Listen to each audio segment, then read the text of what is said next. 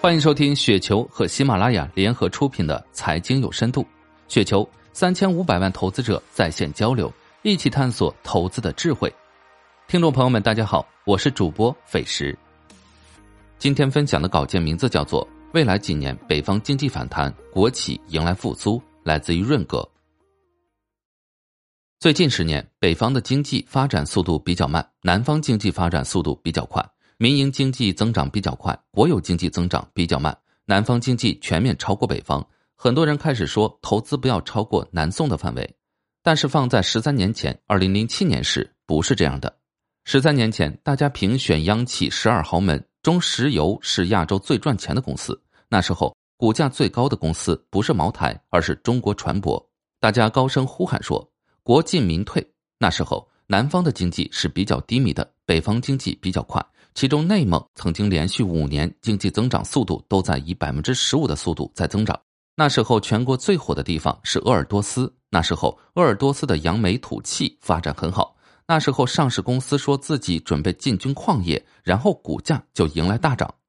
俗话说：“三十年河东，三十年河西。”从经济的增长来看，东南部的经济增长只不过是恢复了历史常态。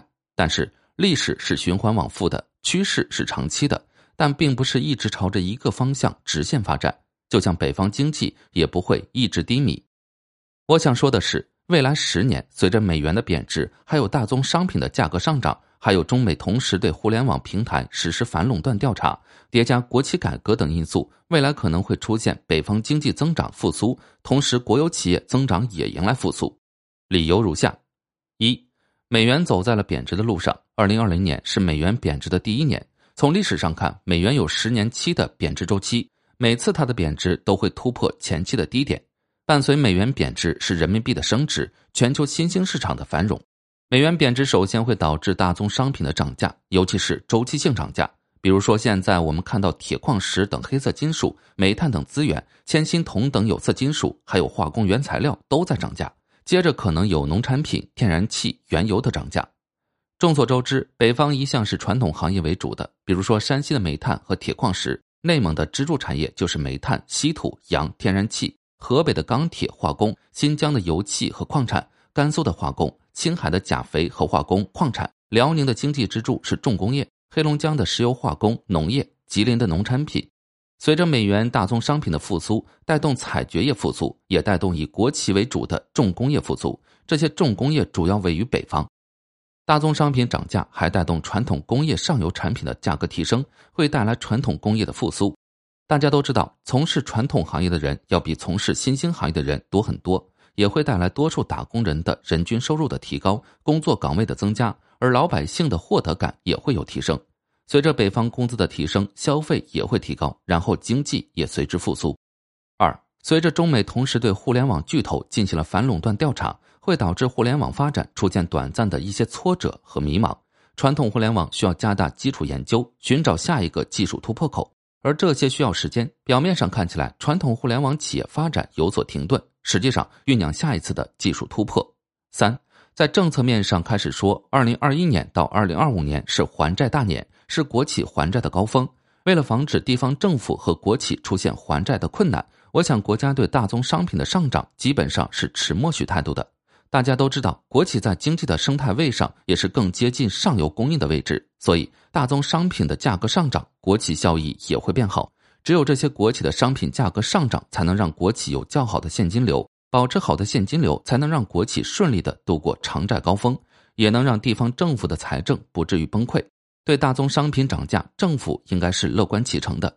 四，还有国企改革，现在国企改革又开始做了起来。我觉得像格力电器、紫金矿业，还有万科、烟台万华、中原海控这一类成功的国企，为未来国企改革指明了方向。未来国企改革会学习紫金矿业、格力电器，还有烟台万华，还有万科这种方式，经营权跟所有权将分离。然后，国企并不缺乏高素质的领导，缺乏的是解放思想。以山西国企改革为例，我已经感觉到山西改革的大动作，也感觉到山西对现在企业要改变现状的决心。我觉得未来十年山西会有不错的发展。俗话说：“穷则思变，然后富；富了则小富即安。”所谓“月盈则亏，物极必反”。另外，美元贬值还会造成如下影响：一、随着美元的贬值，人民币也会相对升值。大家都知道，疫情以来，美联储印了天量的美元，欧盟、日本也印了天量的欧元、日元。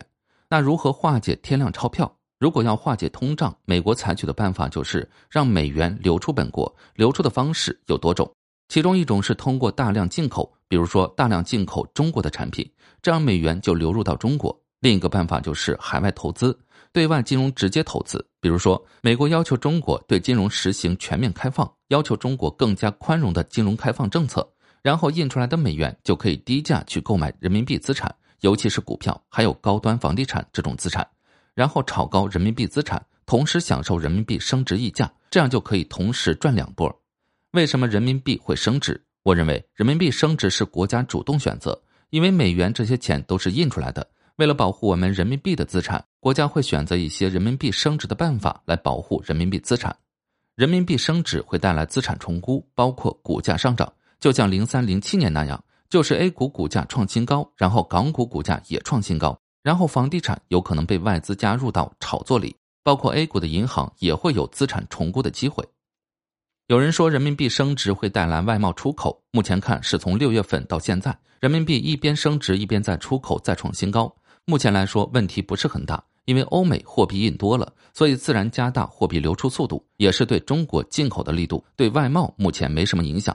未来的关键是不要犯像日本一样的错误，就是一边日元升值，一边还宽松本国货币。也就是说，我们要自己紧缩货币政策，但是紧缩货币并不会导致货币紧缩，就是因为有海量的资金会涌入到中国来，实际上提高了我国货币的供应量。我们央行对策就是减少货币乘数。二，在全球货币宽松的前提下，由于输入性通胀，中国货币也被动得到宽松。大家都知道，货币就是经济发展的血液，只要货币到位，经济就能保持增长。所以，只要欧美一天没有收紧货币，我们经济就能保持较好的繁荣阶段。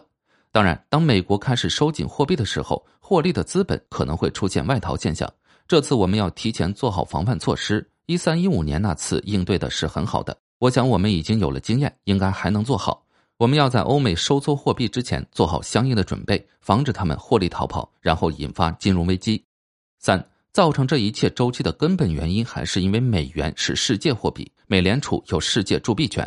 所以，我认为做投资，包括研究周期股的时候，要紧紧抓住一点，就是美联储的美元周期，也就是全球的货币政策。因为美联储它是世界央行，所以非常重要的。以上就是今天的全部内容，感谢您的收听。